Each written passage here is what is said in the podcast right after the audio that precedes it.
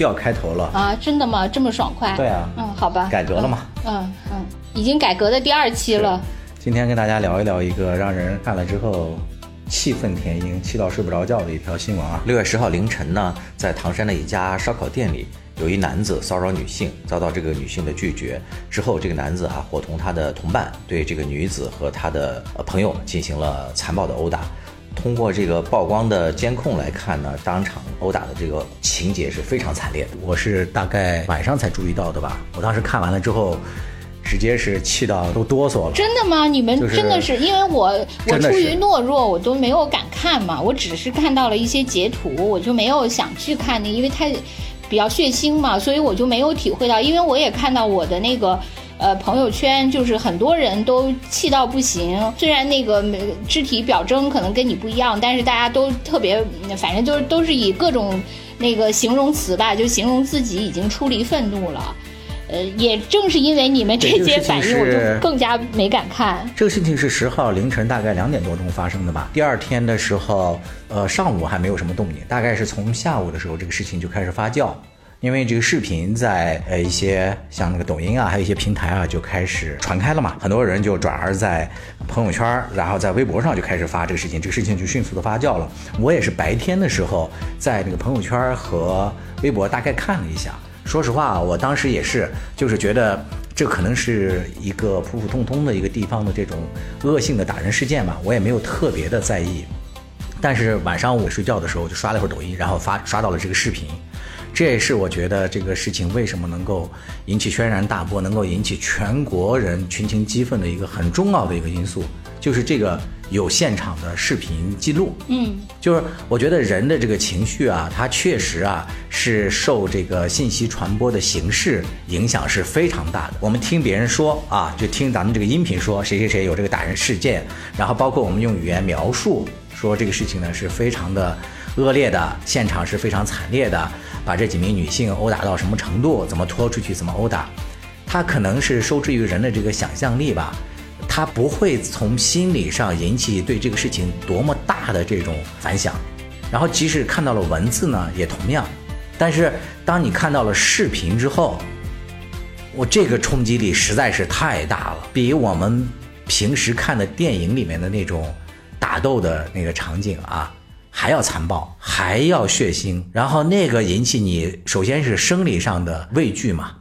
我当时看了这个之后，我甚至觉得一开始我都觉得阵阵的恶心，就觉得有点反胃，继而就觉得恐惧，然后呢，最后呢又觉得特别的愤怒，良久良久的就你真的是睡不好，然后你就在这个网上就身不由己的就参与到了网上追讨这这几个人的队伍里面去了吧？呃，家里晚上深夜你看到这个新闻之后，你那腔怒火，你如果不找一个方式发泄出去的话，你确实是难以平静下来的。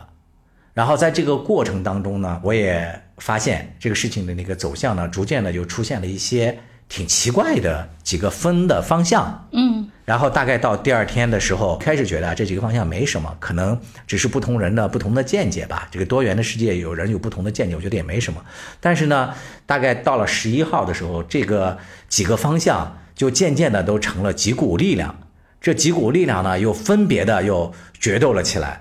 就感觉就在不同的舆论场又爆发了一场场的 堪比这个烧烤店里的这种不说械斗吧，这种残暴的这种打架事件，这个是有点出乎我意料。对对，我其实我呃，因为和我的肯定是不一样，就是因为你说的这个触发的点是不一样的嘛。因为我没有看那个视频，呃，我发现我就是不符合呃鲁迅说的，就是直面惨淡的人生，就很多事情我都不愿意直面。嗯，以前我都说过，忽视是吧？没打。没打开看，对我，我以前就是说，连我那个考试的成绩我都不敢去看，我都让别人带我去看。还有以前工作的时候，每个每天要看那个什么呃访问量什么这些，我也不愿意去看，都让别人帮我看。就这种我都不愿意直面，所以这种呃血腥的肯定就不愿意直面。可能我那个首先想到的是，呃，确实就像你说的，就是说从那个咱们做媒体来说，呃，因为同一天前后爆发了几个事件。嘛，但是只有这一件事件就成就爆了嘛，嗯，基本上就是各个平台都在讨论，但是其他的几件事情呢，就都呃也不能说那个完全没有水花，但就完全跟这个量级其实是没法比的，呃，因为就是这件事情本身就还挺值得那个讨论的，就是我觉得你说的那个是很对的，就是说首先文字是最没有冲击力的。呃，然后之后呢，就是如果是图文就会好一些，对，因为如果有图片，你比如说我虽然没有看那个就是这个唐山事件的这个视频，但是真正让我就是作为一个看那个图片的人感到刺激的。就是他那些就是视频截图，因为没有动起来嘛，所以其实你感觉还不是特别触目。就是那个其中有一个呃被打的这个白衣女子，她就送医的那个照片，就是浑身都是血和纱布，那确实对我来说，我也觉得挺有那个冲击力的。嗯。就是图片的冲击力肯定就是要比纯文字要强，然后之后就是视频，因为它那个视频的那种带来的是吧？就是你，因为就就跟你所见平时眼见的是一样的。然后另外呢，就是还有这个，就除了这些传播介质的不同以外，就肯定你的这个情节上的这些点。就是也是很很有那个，因为你如果说那个视频就只是视频，那那个上海这个发生的这个呃街头的这个砍人事件，呃，据你说，那我更不敢看了。据你说，那简直就是比恐怖片还恐怖，那就是那种视觉。但是他呢，虽然说那个符合我们刚才说的这一套那个传播的这个层层递进的理论，但是由于它过于残暴。所以呢，它它的传播链被终终止掉了，是是吧？它就不能再看了，因为它过于残暴。但是这个呃，唐山的这个呢，它就是残暴到还可以传播的这个地步，所以它就是在这个上面，它有那个又过于残暴，因此在传播链上被阻断了。虽然说从情节上来说。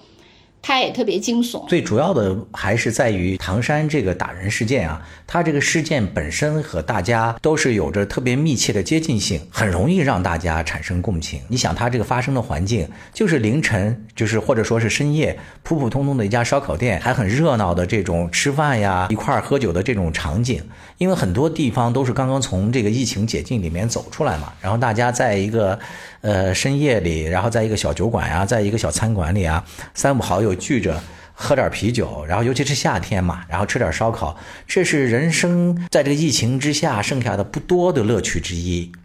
那在这种还挺祥和的氛围下，谁也没招惹的几个弱女子就被莫名其妙的几个这种恶霸。男子给盯上了，上来就直接上下其手，然后言语骚扰，然后遭到了拒绝之后，就马上就开始动手打人。嗯，然后而且在打的过程当中呢。这个手段实在是太残暴了，因为女性实在是太弱势了，所以在这种情况下呢，弱势的这一方呢就很容易引起这个社会的整体的这个共鸣。同情弱者，因为是人类这个天性里的一些东西嘛，嗯，是吧？这些这个事件本身确实具备了引起大家强烈共鸣。我我觉得这，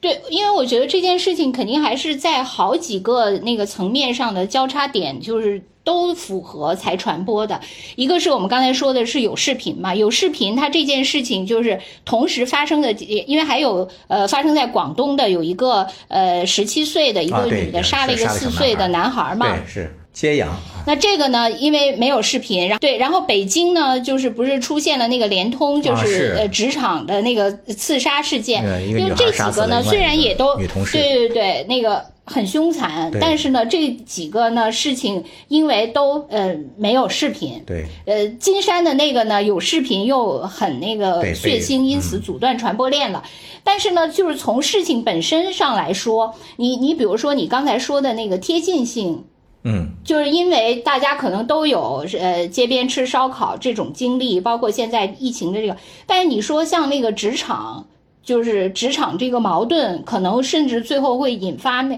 这个也有可能出现。其实，尤其是对很多白领来说，我觉得可能每个人都或多或少的是那个卷入到一些职场，它是几个条件都具备了。对对我就是说，它呢，就是之所以能成为传播点，是因为它具有传播上的，就是无论是从传播的形态上，还是从这个整个的这个情节上的贴近性。其实新闻说到底最重要的是贴近性，就完胜其他一切性，是吧？就是那个这几个点。但是呢，其实我觉得，呃呃。第一波它开始热，确确实实还是跟这个男女这个问题是有关系的，因为其他几件事情，呃，就是都不太符合。没错，除了上海那件事情啊，对，呃，除了上海那件，但是上海那件事情，因为就就单单说了，因为它是一个那个特殊的案例，但是其他这几件事情都不太符合那个现在网上最容易成为传播爆点的这个男女对立的问题。对。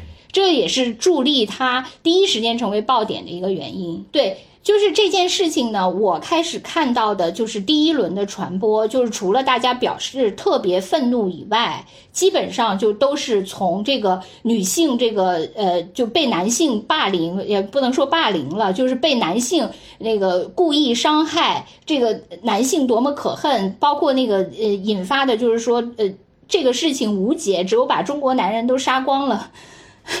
才能解决这样的极端的言论。我最开始看的一波舆情是这个，对，然后后来这个舆情才转变的，嗯，就是由那个男女问题渐渐转变了。但是第一波预那个带起来的，就除了我们刚才说的，确确是因为是男女的这个长久的在微博上特别热的话题，也是助力它成为热点的一个很重要的原因。对，这就是我说的这个事情发生之后，在第二天形成了几个呃有争议的这个现象嘛。第一点就是你说的由这个性别对立引发的第一波热潮，相当大的一部分呃。以女性为主吧，就是站起来。他们有这样的几个观点：一个就是说，殴打女性的这些男性，当然不用说了嘛，说简直就是人渣什么的，这个我都那个强烈同意的。然后另外呢，他们把这个目标也就泛化了嘛，就是泛化成这样几个观点：第一就是这个世界上的男性就简直是太不可原谅了，太不可饶恕了，还包括一些女星也出来说嘛。就说这个中国的所有的男人都应该去服兵役，好好的去什么塑造一下这个男子雄风什么的。还有一个就是说，为什么只有女生帮助这个女生，然后这个所有的男生都死到哪里去了？然后从这几个方向就开始把矛头就指向了，就泛化了嘛，指向了所有的男性。嗯，我不知道你是怎么看这个现象的？你作为一个女性，对，因为我呢，就是嗯。常听咱们节目的人肯定了解，就是我不是一个女权主义者，因为我虽然作为一个女性。就是我肯定是支持，就是要平权，但是我觉得一味强调女权，然后把任何事情都上升成女权问题，呃，一直是我不太赞成的。就是从杨笠那期开始，当然也有很多人是不认同我这个想法的。其实我自己呢，呃，就是我有一个那个微博上，呃，我也关注了很多，就是年轻的女性，包括那个文艺的这个圈的这些，呃。呃，什么所谓的文青吧？我觉得这些人里面，确确实实就是女权主义者是居多的。我觉得造成这个就是女权主义。呃，他在微博上就我关注这些人比较盛行的原因，我觉得我自己能想到的可能有三个原因，就是说第一个原因，就是因为很多人觉得，呃，女权、女权主义是一种很时髦、很先进的理念，所以呢，他就首先这个就是属于一个高阶的 那么一个认知，所以他就首先就是会肯定他，对他有好感，这个是第一个原因。第二个原因就是，呃，这些人呢，她确实本身是女性，她本身是女性呢，她就觉得，那我，呃，维护我的这个自己的权益是理所应当的，具有天然性。嗯，我觉得这个是她从自身出发的一个第二个原因。第三个原因呢，可能就是确确实实有的人的他自己真实的经历当中。也确实有这样的因素。你比如说，我记得我以前就是在杨笠的那些节目下面，有的那个还有其他几期节目下面，有的呃网友就留言，就是说，你比如说，我说我自己作为女孩，我其实从小没有感受过到受到歧视，但是那个我记得有一个网友就留言说，他自己因为她是女孩，就是他父母对她就比他对他弟弟要差很多。嗯。呃，就是观察到我关注的那个微博上的有一些人，他们也是因为他们自己的成长经历、呃家庭啊，或者是后来一些社会上的一些朋友啊、同学等等遭遇，就是让他们听到听闻了一些，包括自身的一些经历造成的。综上的这些原因，其实也也不是不可理解的。就是我觉得有不能理解的是那些，就是完全是被带着风向的，就是完全就觉得，哎，这个我觉得我就嗯不不太能接受了。而且呢，最后就是把一切东西，因为我们上期就讲过嘛，就是说，呃，怎么来割裂人群、身份政治。对，我觉得女权这件事情是。所有身份政治里，尤其是在中国最那个不好的，因为中国的那个种族问题不严重嘛。对，你不能说啊，这什么黑人、白人什么这些，在中国，嗯，因为中国百分之九十几都是汉族人，这个没什么可说。但是男女这个问题是非常非常容易挑动的，因为任何一个社会热点。你因为社会热点肯定都是人嘛，你有人就有男和女，所以任何一个事情都可以从这个角度去切。嗯，因为你不是说那个任何一件事情都无关于什么男女平权，不是，当然不是，但是也不是任何一件事情都只有男女平权。对，如果你只用这个女权问题去模糊其他一切的焦点，这个事情不也是很那个属于南辕北辙吗？我觉得你说的这个观点是。非常那个对的，就是这个，呃，用男女对立的角度来讨论这样的一起就是恶性伤人事件、打人事件，会让这个问题真正的本质失焦。因为黑社会的这些人，他打人，他是不分男女的，就是一种对这个普通老百姓的一种霸凌嘛，就是对弱者的嘛？对，对弱者是的。女权主义的角度来出发来看，确实啊，就是在现实社会那个当中，有一些存在着这个男女的一些差异，女性遭遇到一些不公正。或者说没有被平等对待的现象有没有存在？我觉得是要承认是存在的。但是在这件事情上，拿这个平权的角度来切割、来讨论、来解读这个事件。我觉得这是一个错误的行为，它绝对会让这个我们的这个讨论对这个黑社会的这个势力的这个追究，就真的就变得不会那么把矛头集中了，就群众的眼睛还是雪亮的。因为现在还有完整的视频嘛，在那个完整的视频下，就有人也这个留言说，其实大家不要被这个女权主义带偏了，说你仔细看，在这个打人的这个当中，对方也是有女的试图要参战的。其中有一个白衬衫的一个女子，当她是在外面坐着嘛。当这个里面打起来之后，她第一时间冲进来，她当时顺手就抄起了放在这个店外面的一把椅子的，她是准备参战的。但是她进来之后看到，因为他们这方就是打的对方节节败退嘛，她就把那个椅子就手就扔到了那里，然后她就没有参与到这个斗争当中去。就是女权主义者是不能听的，你凭什么把我定义成弱的一方？嗯。是不是我要跟我我要跟你平等是吧？嗯。然后另外一方就是这几个人，他确实也不是很弱，只不过就是说，我觉得在打架的这方面啊，在比拼体力，对，在比拼体力的这个时候啊，你把他们称为弱女子，我觉得还是合适的。因为就力量的这个较量方面，他肯定是不如这几个男性嘛。嗯嗯。对，但是如果说这个女权的这些人，他角度就认为说这个女的都是好的，然后男的全是坏的，就是这种切割，我觉得简直是太太偏了。对，就是这种泛化真的是特别可怕。因为我包括那个我的朋友圈，还有你，你作为一个男性，你从支持杨笠开始是吧？就是因为我周围的那个男性，确实就是说，像嗯，可能有一些小的地方，呃，也许会流露出一些那个就是小缺点吧，就是在男女问。但是我觉得在这些大节问题上，就从你到我朋友圈的男性，就一概都是义愤填膺的，是的，就认为这件事情啊，就是这个行凶者是特别可恶的。我觉得这个是很一致的，根本不像那个说的就要泛化，就所有的男的都是坏的，中国的男。那只有杀光了才能唯一的解决之道，这个，这个我是觉得挺不认同的。对，因为这个事情的本质，其实说来说去，他说到底，他还是这种黑社会的这种黑恶势力行凶欺负老百姓嘛，本质是这个嘛。这个事情发生了之后，很多人就在一些平台上，就是社交媒体上就开始举报这些黑社会嘛，唐山的黑社会。你看他们欺负的，他更不是因为说你是只欺负女的，他男的他也欺负呀。对吧？就这些人，他是不分你这个男女的，他都会来靠自己的这种黑恶势力来起来霸凌嘛。就是通过这个举报的信息就可以看出来，首先是这些黑恶势力，他不分你男女老少，他都欺负。那另外一方面呢，就是欺负人的这些黑社会里面，他也是男女都有。它不是一个绝对的男女对立的一个问题，就像我就想起来了，当年在我们家乡发生的那个七五事件，那绝对就是一个恐怖事件啊！但是被别有用心的一些西方政府和媒体，他就要给我们歪曲城市民族矛盾嘛。那这个性质本质其实真的是一样的。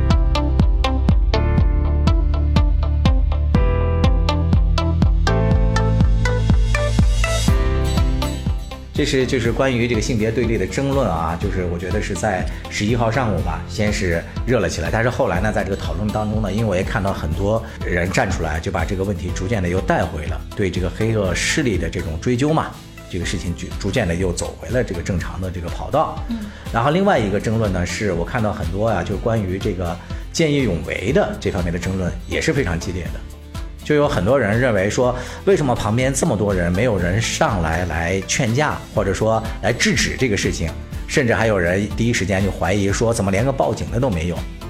然后这个事情我就追踪看了一下，其实我觉得大家的这种质疑啊，可能是有一点，嗯，就是冤枉这些人了吧？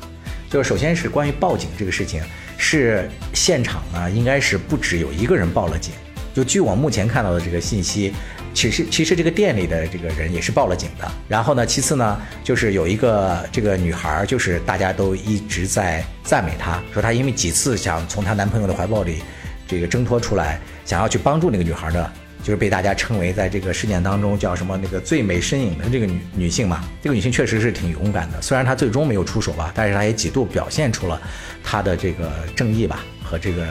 呃善良的这个心态，她是也报了警的。而且他报完警之后，大概三点左右，他还又回去了那个现场。他看到那个警车已经到了，然后他才离开的。然后除此之外，其实也有男性是报了警的。我看也有今天接受了采访嘛，就也叙述了那个过程。然后就是从这个男性他叙述这个角度来讲呢，他说他第一时间他不知道当时是发生了什么，就只知道那个邻座迅速的就打了起来。然后又动屏，他说一切都发生的非常迅速，他第一时间他根本没有搞清楚现象本质是什么。然后他看那个打作一团的时候，他还以为是就在他看来，他以为是因为什么纠纷产生的。很多人也不接受他这种说法嘛，就认为说，那你作为一个男性，你不敢去保护这几个女的，那你是不是可以至少帮着拉一下这些男性呢？就对这种的质疑是非常多的。嗯，我刚才也讲了，就第一时间我很气愤嘛。等我平静下来，我也想象了一下，就是如果我在现场。我会不会去见义勇为？这个也是我的一个代入和思考。嗯，那你的结论是什么呢？我觉得我可能会去拉架，但是我不会去跟那个对方就这种对打嘛。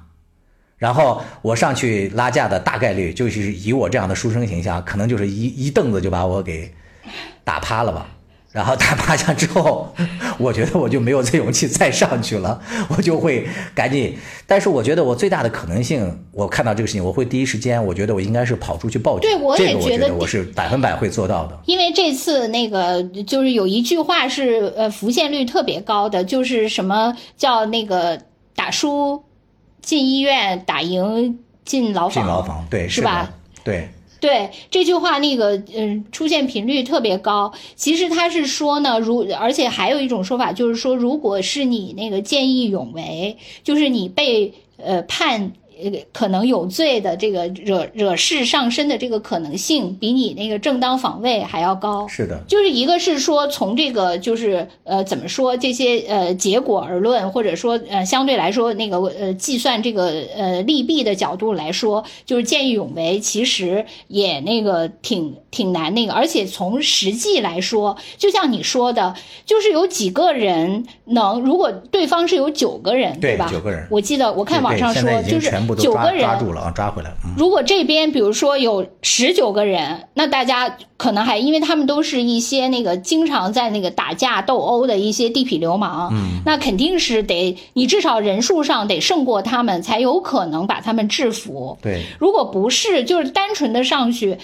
嗯，确实可能只能造成那个损失更大，没错，就是无论是最后结果判刑损失，还是当时你可能人身受到的伤害，就都是会很大的。这个你你当然可以指责什么，就是因为关于就是说法律怎么判，其实也有很多那个呃讨论嘛，就是说你法律为什么要这么设定，为什么不去鼓励那个见义勇为的人？就是甚至以前不就是说你什么搀扶老太太，最后大家都不让搀了什么什么的，但也有人。人为这些法律条文的设定做一些解释，就做解释的人就是说，因为他为什么现在法律都是以结果，就是说最后谁伤的重，那就是谁相对来说那个呃，就是是被保护一方。如果你致别人伤害严重，你不管是什么原因，都会是你过错方是在你。他现在为什么就是由这个结果来定罪？他是怕那个，如果是一旦从动机上，一个是动机就是很难考察嘛，就你没有的时候是无法确定的。如果是按动机论，不按结果论，有的人是会做陷阱嘛，就故意，比如说我就想伤害你，那我就可以做一个。哎，我看过那个。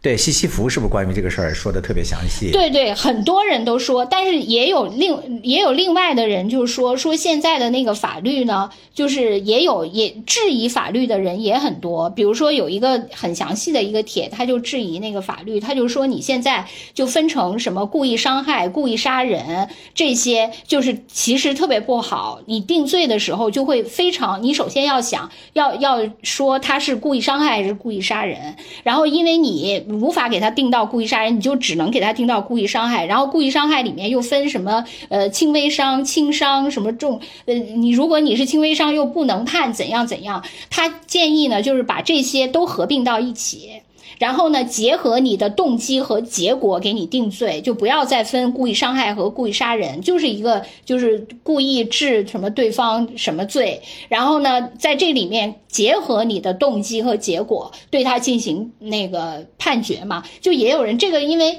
咱们俩都不是学法律的嘛，但是对，但是这个确实是那个有很多那个法律上的细节，我们也不专业。但是我觉得就是从个人来说。报警肯定是最那个重要。还有人说哦，还有人提出那个方法是那个灭火器。嗯。就说你不管怎样，当你寡不敌众的时候，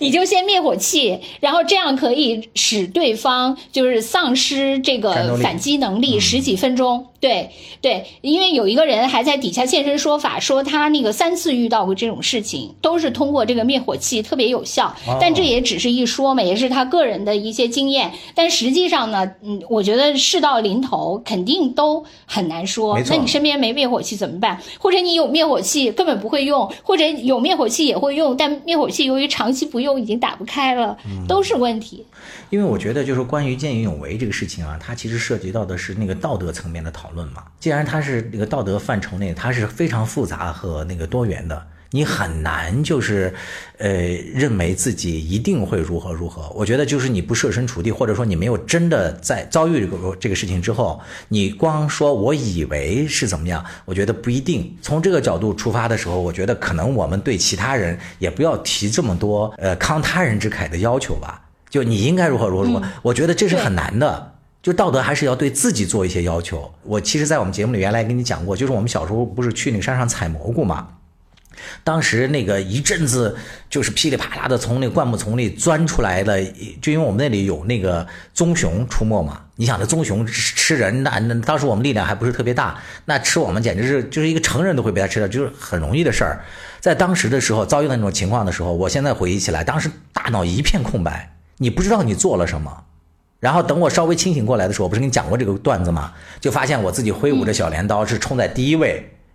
然后不停的挥舞，就朝着那个方向。那你说你是出于道德吗？我觉得并不是，因为我都我都已经那个脑子都断片了，我都不知道我在干什么了。但是那些所有的小伙伴都躲在我身后，我就用我的小镰刀在冲在第一位。第一，我不是因为勇敢冲在了 第一位，就第二是我也不是为了保护我的小伙伴，是我的小伙伴们他们把我推到了前面，我可能是出于要自救。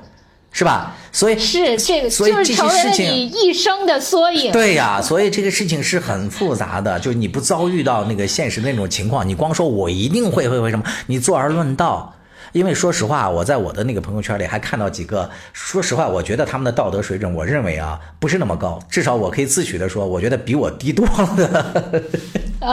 人还在那儿说我为男性耻辱，说你们愧对男性什么什么这个词，因为他们也是男性嘛，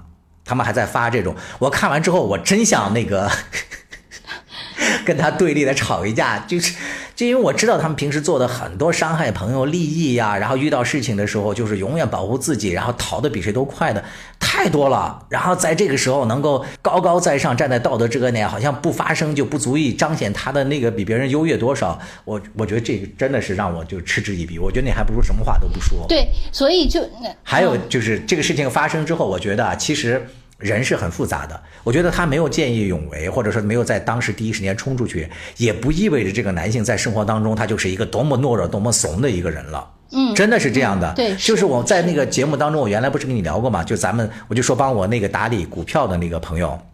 他不是曾经有著名的一起事件，就是他和咱们几个同事一起去唱歌唱 K 嘛。那时候还年轻，然后当时他就下楼的时候，跟他和另外一个同事，跟呃有几个社会青年就撞了一下，然后就呛呛起来，就打起来了。打起来了之后，就因为对方人实在太多了，也是大概二三十个人嘛，咱们这边有七八个人，然后有男有女。咱们这个同事后来不是被那个大家诟病的是，他第一时间就跳上出租车就逃跑了嘛。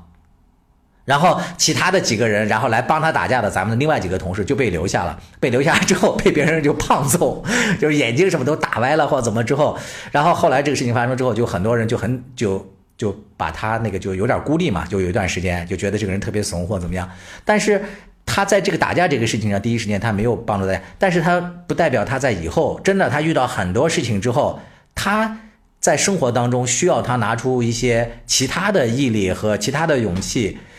他我觉得做的非常棒，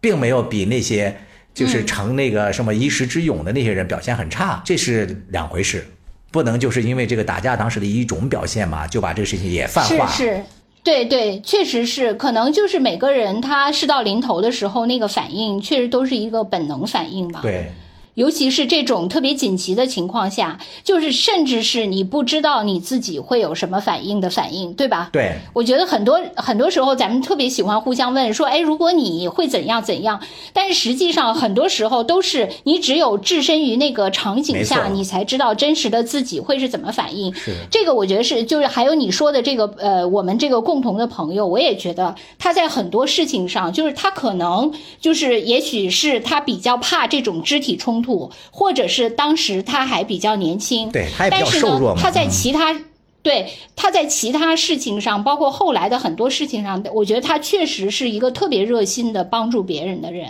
对，这也许是他在岁月中改变了，也许是他面对不同类型的事情的时候，他会有不同的反应，也有可能是因为有些事情是极致反应嘛，你当时第一反应，但是可能帮助别人的这些事情，他会呃做一个理性的判断的时候，他会做出呃很慷慨的举动。对，我觉得这个是一个非常。复杂的原因，就是因此就把别人定义成你是一个懦夫什么的，这个确确实实，而且确实在网上的那个行为，就是看起来你是呃站在绝对的道德制高点上去指责别人，说你为什么不见义勇为，包括什么像成龙什么的都说这类类似于这样，就说这什么只有女呃女生帮助女生什么这些男的都在旁边，但是实际上我就想说你在网上就是树立特别高的道德制高点的。这些人，你往往同时你的另一面是在施暴，因为这个，呃，就是唐山的这个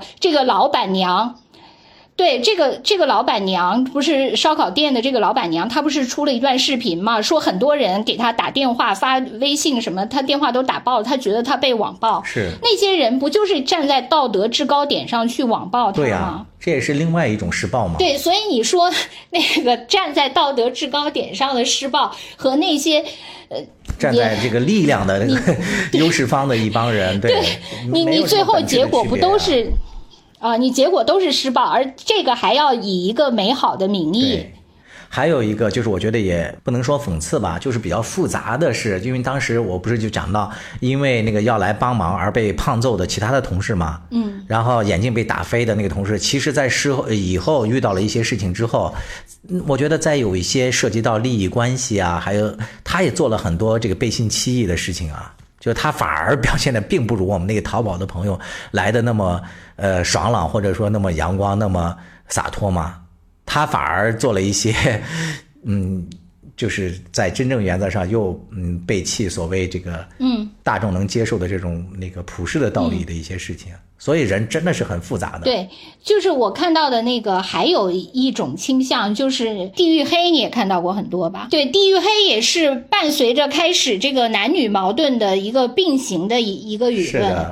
关于河北的、唐山的、北方的，是吧？呃，对对对，是中国人的，对这些都有。对，就是从地域扩大到那个国民性啊等等这些，我觉得也是有一股那个言论，就呃地域黑，我我看到的还不多。这个地域黑由你来补充，我就是关于那个国民性的，我看到过一些。就地域黑这个这个，因为这个事情发生之后嘛，就迅速有很多人意识到，就是唐山的这个黑势力已经现在被全国的这个民众在。追着捶打嘛，所以他们也要借机就是申冤，就很多人就举着他们的那个身份证在镜头前来那个阐述自己受到了多少这种呃黑社会的长期的这这些冤屈嘛。呃，先是有这个开蛋糕店的就中年男子，后面呢又出现了一些这个在那个呃歌厅里唱歌的这个服务员。然后今天还有一些这个五八年出生的这些老奶奶，当然这个欺负他们的这黑社会是里面还真的是有男有女。你看今天呢有一个热搜，不是还有一个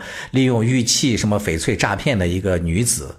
就是唐山的一个女子，好像叫徐敏吧，不是今天也上了热搜嘛？就是说她也诈骗了多少人的多少钱什么的，说这个唐山的这个治安这个情况不是就很严峻嘛？可能是由地方保护伞还是什么的原因，不管怎么说吧，就借这个机会就一股脑的冒出来了。这个我觉得是很符合一般的这个受了冤屈的老百姓的这种心理的，他想那个申冤嘛。但是就有些人呢，就借机呢就说到这个唐山人就是好打、好好斗，就好勇好勇斗狠。就他们还翻到说，大概是在呃四五十年前吧，唐山都出现了那个就洛阳不是洛阳纸贵了，他们是那个菜刀。就是说他们当地有菜刀团嘛，说菜刀都买不到，就是因为都被这些黑势力给买走了。然后咱们当时的国家领导人到那个秦皇岛去度假的时候，不是途经唐山嘛？说那个当时唐山的那个呃菜刀队大概有五六十人吧，就把那个警卫部队都给冲击了，然后还发生了这个阻挠这个事件嘛，武力冲突了，然后大大概把那国家领导人的那个部队，当时那个行进部队给阻挠了，大概可能将近一个小时吧。这个事情也引起了那个中央的重视嘛，所以才稍微好了一些。然后结果没多久，你还说这个事情现在又沉渣泛起，就是。就地域黑嘛，就是指这些呃老少边穷地区啊，什么河北这些落后的地区啊，这些这个穷山恶水，什么出刁民啊，就是这些言论。对，就是我我觉得，如果是从那个历史上呃来比，就是其实意义确实也不是特别大，因为那个很多人都是回忆嘛。现在很多呃网友都特别年轻，就是像我们这些有点年纪的人，就是可能以前其实，在八九十年代可能。各地，尤其九十年代，可能各地的那个治安都很不好。对啊，就是比如说那个东，就是很多人不是原来回忆那个什么东北啊，没错，是孔二狗不是有一个那个著名小说，都是写那个东北的黑社会的嘛。而且这次我还看到有一个呃，我关注的一个那个公众号嘛，他就说，他说呃，就是唐山这件事之后，她跟她男朋友吵了一架。因为她就是完全是从女权的角度上去看待这个问题，可是呢，她男朋友呢却从那个就是民间那个就是所谓的这些黑社会，他认为就是在那个他是一个东北人嘛，她男朋友她说她男朋友就是对这种就是民间用这个呃自发的暴力来呃解决很多纷争的这种很熟悉。她说她从小就是这样，因为呃他们生活在那个她是东北嘛，她说东北那个社会就是很多事情你不能。指望什么警察呀、法治啊？就大家就是都是自己解决，靠拳头、靠刀子，就是这样解决。所以她说她是从这个角度来解呃解决的那个阐释这个事情。因此，就是这个女女权主义者和那个东北民间那个就是黑社会派就发生了这个口角。我是看了一篇那个 呃公众号文章，是写这个的，他也是从不同视角来讲。但实际上，你说北方当时就是很多人说，因为那个比如说东北呃下岗嘛，就导致很多人失业，失业了以后就会造成很多无业游民就会来打架斗殴。但实际上当时在南方也是，我记得那个时候就是说说广州火车站特别乱嘛，对对对，你在广广州火车站啊特别容易被抢。对，然后后来我是那个二零一二年到的深圳，从北京，那个时候就是还有人提醒我说深圳那个 关外呃很乱，什么你路上拿着手机会被那个抢手机，什么什么等等。是的。那也不过就是十年前，其实那个时候是整个的，你就是说，呃，你当然说有有些呃局部的地区特别严重，呃，有些地方稍微好一点，这个是肯定有可能的。但是它基本上还是跟那个整个时代的这个大背景都是有关系的嘛，是吧？是啊，就是你整个治安，就这件事情之所以能爆。也是因为和现在大家那个成平日久，觉得居然还有这样的事情，对，简直这个反差太大了，所以也是他那个爆点的一个原因嘛。如果说以前这个事情就是在那个九十年代，可能发生的概率要比现在高很多。对你你说的这段，我特别有感同身受，因为我经历过那样混乱的阶段嘛。就我们那个比较偏远的那个地方。你想在边疆的地方，它的那社会治安其实是更不好的，在大概在那个八九十年代，我们上中学的时候，好多那女生住集体宿舍，那时候都是平房嘛，那个平房半夜那个玻璃啊，就经常会被打碎，然后那个社会上的那些恶霸流氓，就有人啊，就是把玻璃打碎，把手伸进去，然后往外拽那个女生嘛，你说多恐怖啊！就睡觉的时候，而且这种事情不是说一起两起，是经常发生。是被这个调戏的呀，被侮辱的这个女生啊，就很多。这个男孩，我我我以前在节目里不是也讲过嘛，就被像黑社会的那个老大一样，那些人把你叫进来，一帮那个呃那个男男学生就蹲在地上，把手什么举在头上，然后他们把所有的钱都给你收走。这种这个黑恶势力当时是是非常猖獗的。其实这几十年来，二三十年来，就是这个治安问题已经好了很多很多了。要非要说这个事情的价值，我觉得它引起了。全民对发生在黑暗的角落里的这些丑恶现象引起了极大的愤慨，然后继而呢，能够唤起咱们这个相关的部门对打黑的力量的重视。我觉得这算是一次全民这个声讨的意义所在吧。所以说到这个本质，我觉得真的是不要被一些分支的讨论让这个事件本身给失焦了。地痞流氓欺负这个无辜百姓，哦，对，这是本质。我我就我我那个看到，我就是说，我又看到那个一些就是上升到这个国民性，呃，还有体制问题的，对，就是你比如说，就是从地域黑再扩展到你整个那个中国人都不行。那比如说我在一个群里，对。对对，有一个那个人，他就在那儿说，我我自己在的一个群里，他就说，他说他本人呃看到了一些对唐山的地域黑，但是呢，他本人那个因为有一些亲戚朋友在唐山，他对唐山印象挺好的。他说他反对这种地域黑的那个呃，就这这种推论，呃，他的结论还是中国的国民性的问题，就是大家都他说你看，对，因为这个人呢是一个那个曾经在日本旅居多年的一个人啊，他就说你看那个日本人，人家就不是这样，人家日本人那个就特有礼貌，像这种事情发生的概率就很小，就不会有像中国人就是充满了戾气和暴力。我不对吧？当时因为你对呀，因为他当时因为他是我我的算是长长者嘛，我就不好意思去直接那个跟他硬刚，所以我只好私下里跟你吐吐槽，因为我就想。日本的利器还不厉害吗？首先，呢，日本的什么什么山口组，什么这些黑社会就不用说了，他的利器都到达他去多次发动对外战争，多搞大屠杀，搞那个人体实验，这是 就这真的就是没有法说。就是说这这种就是日吹型，然后还有一种就是那个拥枪型，你也看到哈，就是说因为中国不能拥枪，说女孩们，因为这也是我在也是在群里切切实实看到有人说的。就是说，如果女孩们有枪，那这种事情还会发生吗？我觉得这个真的是，就是好像在他们的那个眼里，如果中国可以拥枪的话，就是流氓是唯一不可能拥枪的人，就只就所有人都可以拥枪，然后那对，然后那个流氓就不可能拥枪。我就想，如果大家都有枪的情况下，那你怎么就能知道大家搏火的时候也就能一定能赢呢？受害方一定能赢呢？对，你受害方也很少使用枪吧？你肯定不能像地痞流氓、黑社会那么常拥有枪吧？所以我都不知道他们是什么逻辑。前两天不是那个美国就是一阵子爆发了就十几起就持枪这个杀人案嘛，还有那个歹徒然后冲进那个中小学校园，然后还直播当时的那个枪击杀人的这个过程。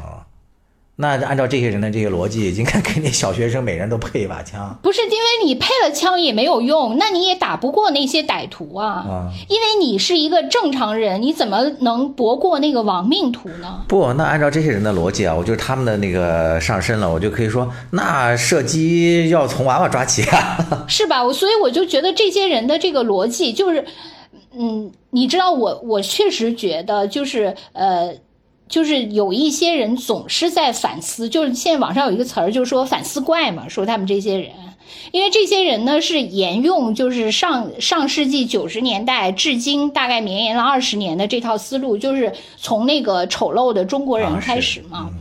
就是总觉得那个中，而且他们特别喜欢引用的，还有就是民国时期，比如说鲁迅，他对那个国民性的一些那个啥，就是一些反思吧，就从那儿开。对，从那儿开始，然后到那个丑陋的中国人这一系列，就是说这一系列的那个所谓的这些文人的名著，已经好像给这些反思的人提供了足够的底气，觉得你看，从鲁迅开始就是呃，一直到这个柏杨，这绵延这么长时间，都是这些大家全都质疑我们的国民性，因此我们的国民性就是有问题。我觉得这个就是。特别的不对，因为他们就是从鲁迅到那个柏杨，确实都是因为中国整个处在一个相对来说特别弱的历史时期。你基于这个历史时期做的那些反思，并不能给这个已经这么长历史的一个民族就下定义。嗯，它就是一个劣等的民族，拥有很多劣根性。这个我觉得是特别可笑的。另外一方面，就是网上也特别容易偏激。就另外一方面，就是你说这些人是那个反思怪啊，确实我也觉得没有必要总反思，我们也没有那么差。但是呢，另一方面你也别觉得就是我们简直太好了，中国人就是完美，其他就不也没有必要就是从一个极端走向另一个极端。但人真的很容易这样，就是你没就好像人就是中间态是。可能思考起来比较难，或者比较费劲儿，或者比较不够爽，就是总是一定要从一个极端到另一个极端。对，可能咱们就是处在一个就是。做二忘一，或者说那个从一个比较弱势渐渐那个所谓富起来强起来那么一个过程吧，就是在这个过程中，就是人怎么来把握自己，给自己定位，来看待自己，可能真的是一个比较难的事情。就大家特别有有一部分人还沉浸在那个古老的思维里，嗯，就是我们永远不行，我们永远是个劣等民族。然后另外一方人就很讨厌这帮人，又觉得自己什么什么都特别好。我也觉得中国是有。问题包括各个地方，包括每次社会热点，肯定它都折射了这个社会有一些问题。那这个社会如果要是完美的，那不咱就历史的终结了吗？对，所以我就不，我就不能，就就是不能懂，就是为什么一定要从一个极端滑向另一个极端？这个也是网上特别容易形成的。可能有时候我就觉得，这个就跟那个人类社会那个马太效应一样，就说那个贫富差距最后也越拉越大。也极化了，就是你无论是从这个经济能力上，还是你的那个情绪上，还是观点上，可能这个有一种物理的力量都在驱动着所有东西都向极化发展。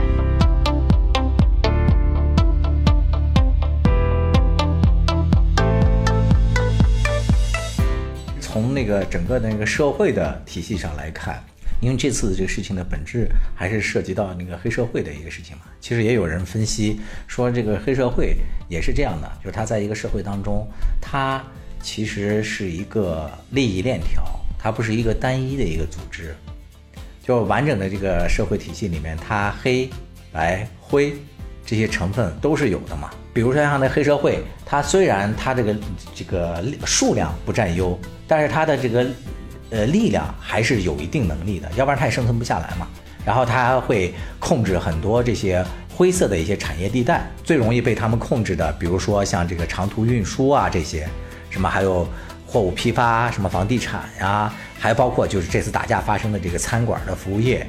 还有一些什么娱乐场所，对餐馆啊，什么菜场啊，这些都有嘛。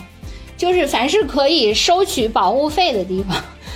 其实这次这个曝光的这个监控啊，或者怎么样，可能也是我不知道是不是天网的一部分啊。就是这个视频的这个，把这个现象都给记录下来了，也让人给看清了。我觉得就是现在就万民在那个塔法在在追凶的这个过程当中，我觉得正义的力量越来越多，这件事这确实是向好。在这个过程当中，我们我还是挺愿意给这些在网上啊这些要求严惩这些嗯凶手罪犯的这些网民的言论点赞啊，或者说转发呀。我觉得这股力量呢，就是让他。我觉得越汹涌越好，我觉得这个是我乐于那个见到的。然后另外一方面呢，还有存在的一个争议是，很多人就质疑这个警方办案不力嘛？为什么这个警方出警时间这么天这么长？说到第二天都中午了还怎么样？没有那个进展。还有一个就是说，为什么这办案的这方最后主办要交给廊坊的这个那个公安局在负责？从各种这个腹黑的角度去解读这个事情吧，我觉得这也大可不必。我觉得首先就是这个信息，网上信息有很多信息是虚假的。今天的一些采访，当时报警的那些人他们的回应，基本上那警察都是说大概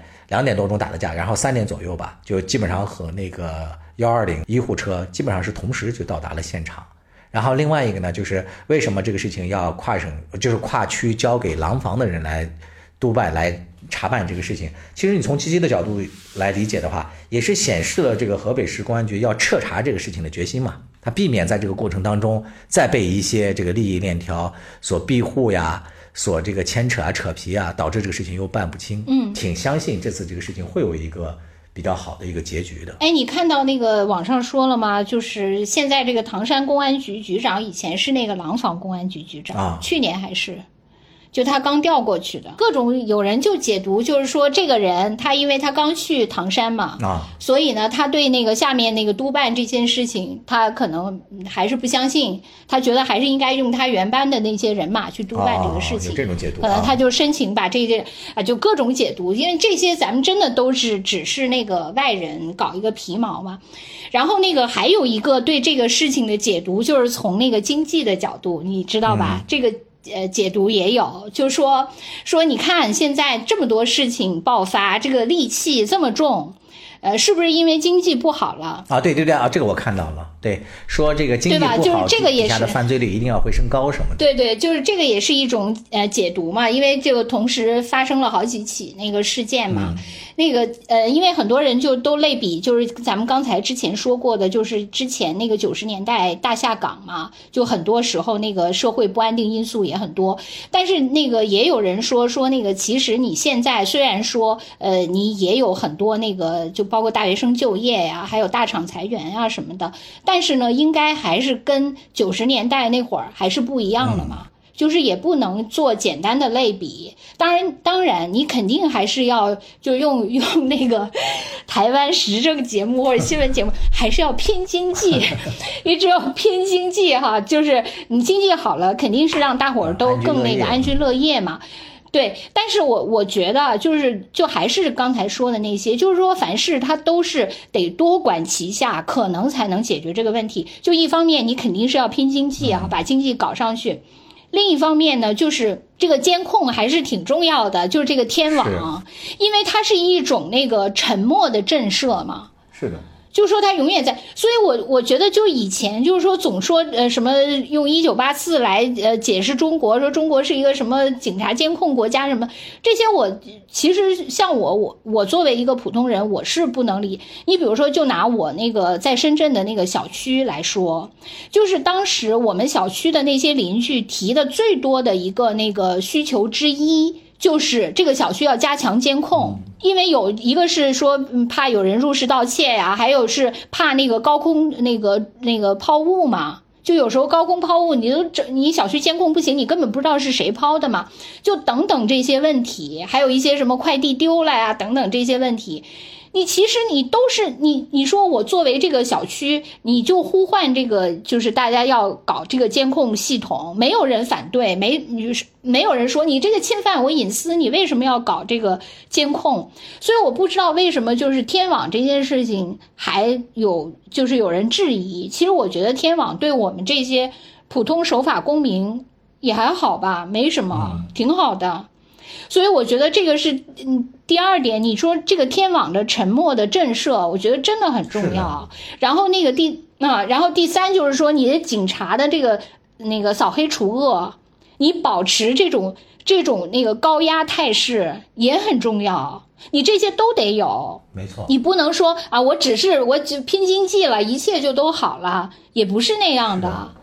你这这几种你都得有。那这个可能才能把这个系统治理一下。就是关于那个经济发展和犯罪之间有没有必然的联系，这个在很多那个社会学的研究方面也没有得出一个结论嘛。因为这个情况还是非常复杂的。还有人说，其实那个经济发展本身并不一定会。还有一种言论嘛，是说其实社会的这个贫富差距才会导致这个犯罪的发生。理论本身就就没有一个清晰的结论。嗯，不能就是说。把这个所有的目前的这个情况就简单的归咎到说啊，最近的这个经济不景气这件事情。哎，对你你我就是再插播一段，这段那个你还记得吗？就是你还记得我们小的时候，就是总让我们就说到那个见义勇为这件事情，你还记得小时候总让我们学那些那个什么赖宁啊，什么什么对啊那些嘛，要让咱们见义勇为。我真记得，因为我们那个地方和那个赖宁生活的地方有点相似嘛，就是也是。呃，偏 林区有树林嘛？我跟你讲，我特别期望那个山火发生了。当时哦，就你特别想成 为赖宁是吧？对我不是想被烧死，我是想那个啥，想那个一举成名嘛，当少年小英雄。真的，我跟你讲，当时的那种那种那个结果，后来有一次还真的就发生了，你知道吧？嗯嗯。发生了之后，我们那个呃那个连队的那些大人，因为都是民兵嘛，训练有素。迅速的就去了，然后学校把我们圈的严严实实的，根本不给我们机会。哎，当时我好遗憾，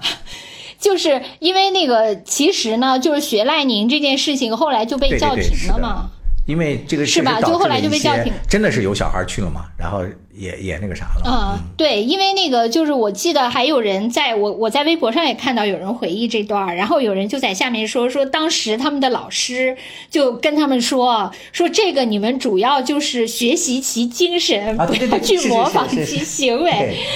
是吧？啊，对，所以就是说，那个怎么说呢？我觉得就是因为这个社会变化了嘛，整个咱们的那个呃思想啊，还有那个整个的那个，包括孩子，就是还有人回忆说，当年还那个让我们去什么劳动、打扫卫生什么什么，现在这些小孩都四体不勤、五谷不分的，是吧？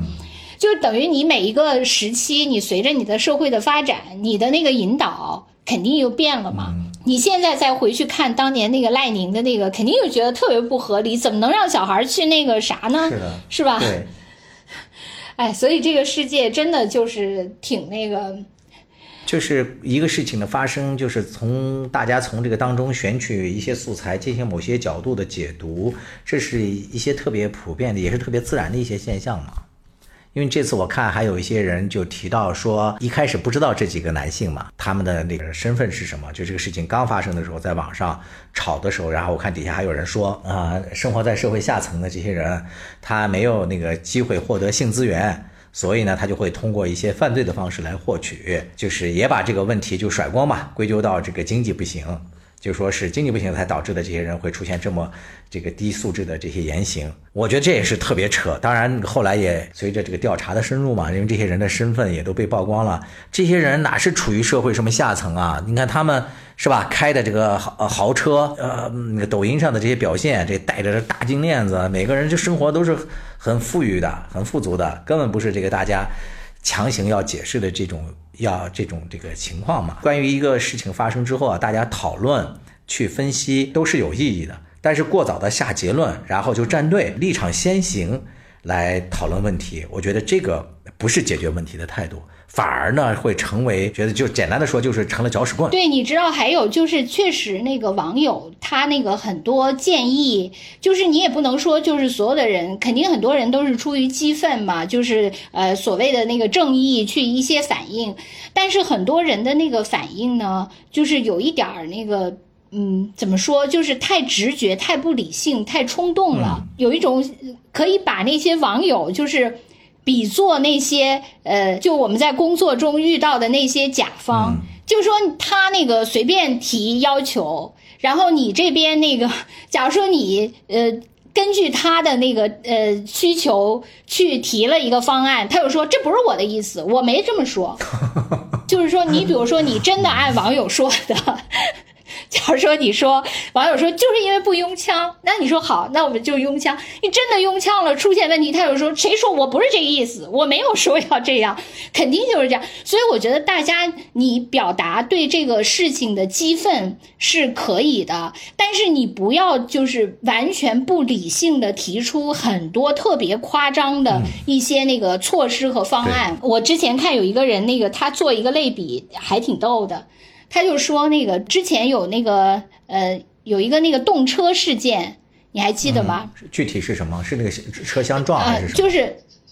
呃，对对，之前不就是说那个动车就是出了，呃，那个叫啥事件？就是好几年前还特别轰动的，就动车出事儿了，然后就死了一些人是温州那个吗？然后当时就撞了啊。对对，温州动车对，然后当时就出了那个言论嘛，就说那个呃，说中国那个发展的太快了，然后就导致出现就是说那个说中国啊，你走的慢些，是，你要关注一下你人民的那个生命，对对，是吧？就是每个人的。然后后来呢，就是说现在那个那个疫情不是咱们采取清零政策，最大限度保护那个那个啥嘛，就是老百姓的这个生命的那个安全和健康嘛。然后又有人说说，你看你就是搞这个保护生命健康，你看我们现在这个经济都完了。嗯，所以你说你到底 要不要保保护那个生命健康呢？你当然了，就是有有人说啊，那那那是那个就是时代不一样了，就是呃那个怎样怎样呃，因为当时是什么经济发展过快，现在是那个什么对，凡事肯定都有一个度，但是呢，有的时候你那个就是政府的政策确确实实就是会被这个舆情所绑架。就是以前你记得吧？就是武汉疫情刚起的时候，那时候我刚回北京，咱俩在微信上讨论了很久。对对，你还记得吗？记得呀。你你当时啊，对，因为我当时就说，我说其实中国是一个特别在乎，就是甚至比西方更在乎舆情的一个社会啊。是。对，因为对他来说，舆情就是致命的，所以他其实是比对方更在乎舆情的，因为。因为那个呃，西方社会它可以通过选举嘛，它可以通过选举，所以它不，它并不在乎舆情，因为它用了选举，所以中国的那个舆情才真的是有用的。但是就是说你在舆情的那个过程中，你确实是，我觉得是两方面，一方面真的政府不能完全被舆情绑架，因为这些人他说的很多话，他就是管杀不管埋的。有时候就是一种情绪的输出，并不是理性的思考。你当然你不不被它驱动是不可能的，但是你被它驱动的时候，你也不能完全的，就是被被它牵着鼻子走。嗯，这个是肯定不可以的。而且那个它还有一个特别不好的那个效应，就是说，我看有评论就是说说这次说中国一直是疫情清零，说中国也要对这个黑社会清零。对。啊，就我还看到一种评论，就是说说中国的这个舆情就逼着政府在一切措施上最后都趋向于清零。嗯，就说你说这个疫情为什么那个政府不采取这个所谓的就是放开？嗯，你不能叫躺平吧，叫啥了？共存？他为什么不能采取共存？是因为你固然你现在就是采取清零，就有各种各样的不满。但是如果你一旦那个放开了以后，当时倡导放开的那些人，对，会加倍的说你，没错。所以最后他，因为我作为决策者，我肯定要评估，我这个政策可能那个呃反对声是五，那我出那个政策可能反对声是五十啊。其实那我就要评估。简单的想一想，在那个武汉疫情刚开始的时候，由于当时我们的准备力量不足嘛，当时这个医治条件也资源匮乏，当时因为发生了很多一些救治不及时的情况。你看当时的舆情都已经到什么程度了？你如果你你就设想一下，如果现在我们再呃再放开，再让那个情况重演一遍，我觉得那是。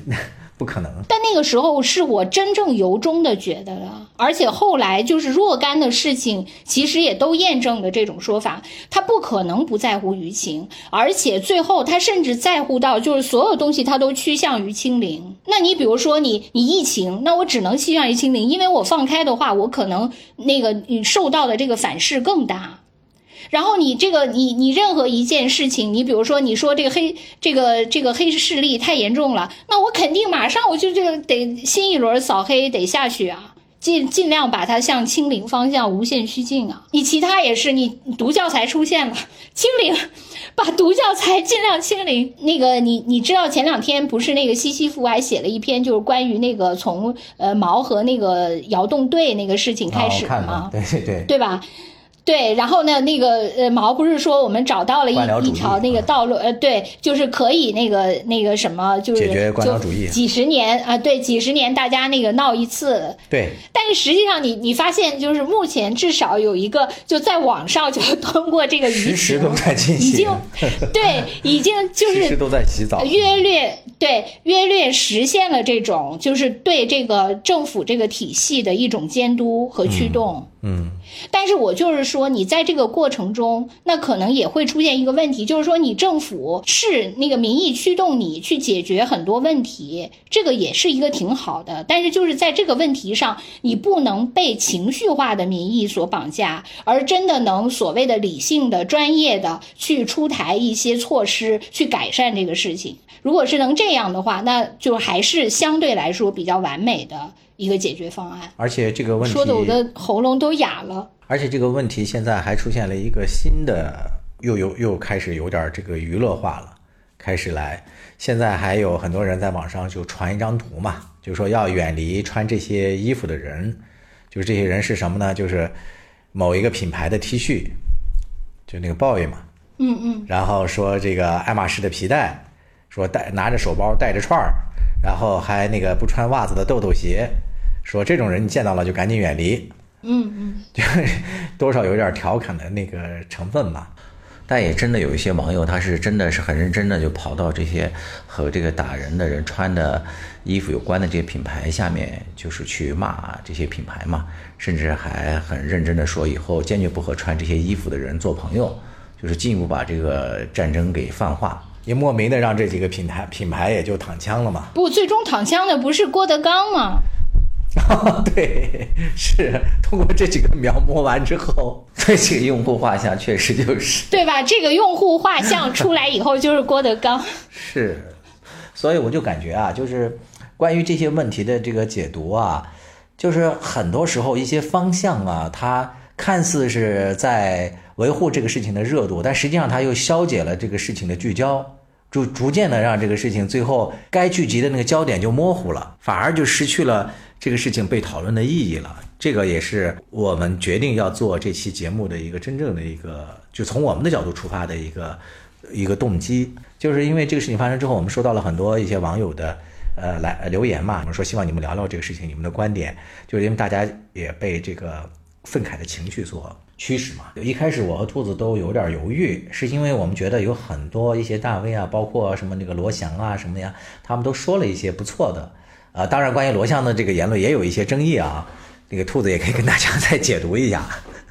但是，嗯，后来我们这两个决定还是从我们的角度来，呃，聊一下，是因为从我们的角度来看，确实有一些方向有点跑偏了，把这个事情的讨论拉回到本质上来。那本质是什么呢？就是这个。社会的这个恶黑势力对普通老百姓的这种霸凌、这种欺凌，我觉得这个聚焦一定要不能那个偏了。其实我对那个罗老师也不是特别了解，因为我开始的时候他在 B 站特别火的时候，我也没有听过他的课。我只是后来发现，啊，对我没有听过他的课，所以我对那个罗老师基本是属于没什么感觉的。就是因为那个有有些人呢，就是呃对罗老师也有一些争议，这个争议我就客观描述一下，我自己没有什么判断，因为我对罗老师不是很了解。就是他对他的争议呢，一个就是说认为那个罗老师在那个设置议题上是有选择的。啊，就认为那个，比如说罗老师，呃，他那个很多就是社会热点，他都不出来发声，但是呢，就是这个社会热点呢，呃，他就出来发声了，然后就有人就觉得那个，呃，他好像是这种有选择性的，呃，有一点带风向的意思，但是其实我觉得这个呢，嗯，就是确实就看你在什么立场上吧，因为呃，这件事情呢，它可能因为涉及到那个法律嘛。尤其由涉及到刑法，那个罗老师不是个刑法专家吗？所以他对对，所以他这个发生倒也没什么。但是呢，就有又有人呢就质疑，就是因为罗老师后来他又呃出了一段视频嘛，那视频里罗老师就说。对，说他说呢，就是这次呢，如果用故意伤害罪，可能呃会比较轻，但是呢，如果是用这个寻衅滋事罪呢，就可能可以判到五年，就还是比较好。这个这个工具，然后有人就讽刺说，因为罗老师以前是那个寻衅滋事罪的反对者，说因为很多人都觉得这是一个口袋罪嘛。然后呢，当然那个我跟江山说了这个事情以后，江山还是挺开明的。江山说，你看罗老师不挺与时俱进的嘛？以前反对这个，但现在他又认识到这个刑罚它也有一定的作用，所以他又肯定了这个也是挺好的。然后另外呢，我也看到有人说，就是说。因为刑罚这件事，就是法律嘛，它那个条文，它其实一直是要在修改当中，因为你那个要跟那个社会生活的各种变化要相适应嘛。但是呢，你那个修法呢又没有法那么快，肯定赶不上这个社会它的那个出现的这些问题嘛。所以呢，它就有一个激动的，就是这个寻衅滋事罪。就是说，他把它作为一个呃，就是无法迅速的适应各种那个呃事件的变化，有这么一个可以作为这这么一个那个回旋。就是有一些现在法律不适用的事情，可以用这个条文去适应。但是呢，这个呢又因为被政治化了，因为很多人就觉得啊，好像这呃就是寻衅滋事罪，就是用来去弄一些那个持不同政见者去给他那个定罪的那么一个工具了，所以曾经遭到很多人的反对嘛。我今天那个喉咙都哑了，你听出来了吧？我说话。是因为你这个事情引起你太大的激愤了吧？不是，真的不是，因为我没看视频，所以我的反应没那么激烈。哇，你要看完了之后，你就真的夜不能寐了，太残暴了。那我还是那我还是不看了。对，冲击力太大了。哦，那我还是不看了。我觉得关于这个事情，就在我看来，直到目前为止，呃，就河北这公安局的这些作为，我觉得还是呃，基本上是没是表现很好的。因为咱们这个本身也刚刚在开展这个扫黑，叫这个扫黑除恶专项斗争是吧？还要开展这个所谓的回头看。就我觉得，如果能够持续的用这种高压态势，然后进行下去，然后借这个机会呢，把这个房山啊啊不是房山，说成我们老家了，把这个把这个 唐山啊这个这个这个恶黑势力就连根拔起。更重要的是查一查这个保护伞到底是有。多这个严重，把这个一窝端或者说给他彻底的给扭转过来，这是民众所向，就大家所都都都非常希望看到的这个事情。我不是原来在那个新疆长大嘛，我们小的时候当时的那个治安不是特别好，当时有很多一些这个问题是，呃，挺严重的。我就记得大概在天黑的时候吧，我们在乌鲁木齐那时候就已经不敢那个上街出去玩了。就是老怕会遭遇到一些抢东西啊，或者是什么的。然后你看近几年我回去，就是随着因为那个新疆本身它那个治安也在强化嘛，这几年真的是新疆已经变成了大家开玩笑说是全国最安全的地方之一了。嗯，不只是说这个夜市啊什么的，你出去根本不用担心，从来就不会丢东西，就连你坐公交车，连公交车上的小偷都没了。就是他这个政府出重拳来打击来治理这个，他一定是会有那个收效的。我觉得这一点。我作为亲历者，我还是有信心的。就是我看这个事情确实也是引起了全国人民的这个关注嘛，连这个人民日报都已经发声了。他好像大概的意思是说，这个它不仅仅是一个法律问题嘛，说它也挑战了这个社会秩序，是吧？让大众觉得没有安全感了。所以大家对这个问题进行了一些积极的讨论。这个讨论和关注本身确实是有价值的。其实集中在什么方向？嗯，现在就都挺难说的。你也也有人说，那个这个事情也许没那么简单。也有人是这样说的，就是也许背后有什么背景，什么，比如这些人到底背后有什么背景也不知道，就是也许没有那么简单，那也有可能，嗯，是吧？也有可能，这个咱都不知道。其实没有什么必要下结论。但是我就是觉得，那个一个事件出来以后，就是你表达那个愤怒，就是表达一些那个就是一些问题，然后希望那个能有相关跟进措施，这些都可以。但是就是没有必要，就是说啊，要把所有的男的不要那个对，就是机枪横扫，就是对，就那个敌我不分，就一阵。啊，那个那个就是另外一种悲剧了。对，就是你不要那个提出一些非常非常极端的、非常非常情绪化的那些呃。你你说带风向也好，说跟风也好，我觉得就是没有必要是这样。咱们就是讨论，因为很多事情你肯定就我们作为普通人，就为什么这个事情总是那个不停的反转？然后你从反转的角度上来说，如果你是看客，你就会说它不停的反转；如果你是一个那个早早下结论的话，你就会不停的被打脸。就是因为你自己不是这个事件的那个亲历者，你即使亲历者，你也只能占有部分信息，何况你只是。通过那个媒体辗转几道得到的一些信息，然后呢，你再用自己的立场和情绪再去寻找跟他贴合的一面，然后呢，去放大自己的这些立场和情绪，呃，说出一些非常偏激的话，我觉得就是很没有必要。其实你冷静下来看呢，这样的也显得自己。